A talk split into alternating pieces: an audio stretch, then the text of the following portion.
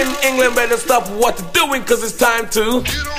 That's right, spread the news around about this new kind of sound, and it's called hip hop with a little bit of reggae.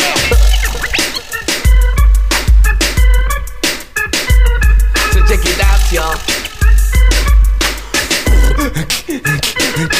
Let's rock. the party people, let's rock.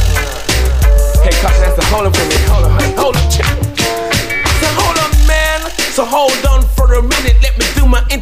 with style and perfection. And my name, my name is Longsy D L O N G S Y D. That's me. And right beside me on the quartz lock metals is Cut Master MC kicking up trouble when it started to cut. The beat sounded jammy, then he mix hip hop with a little bit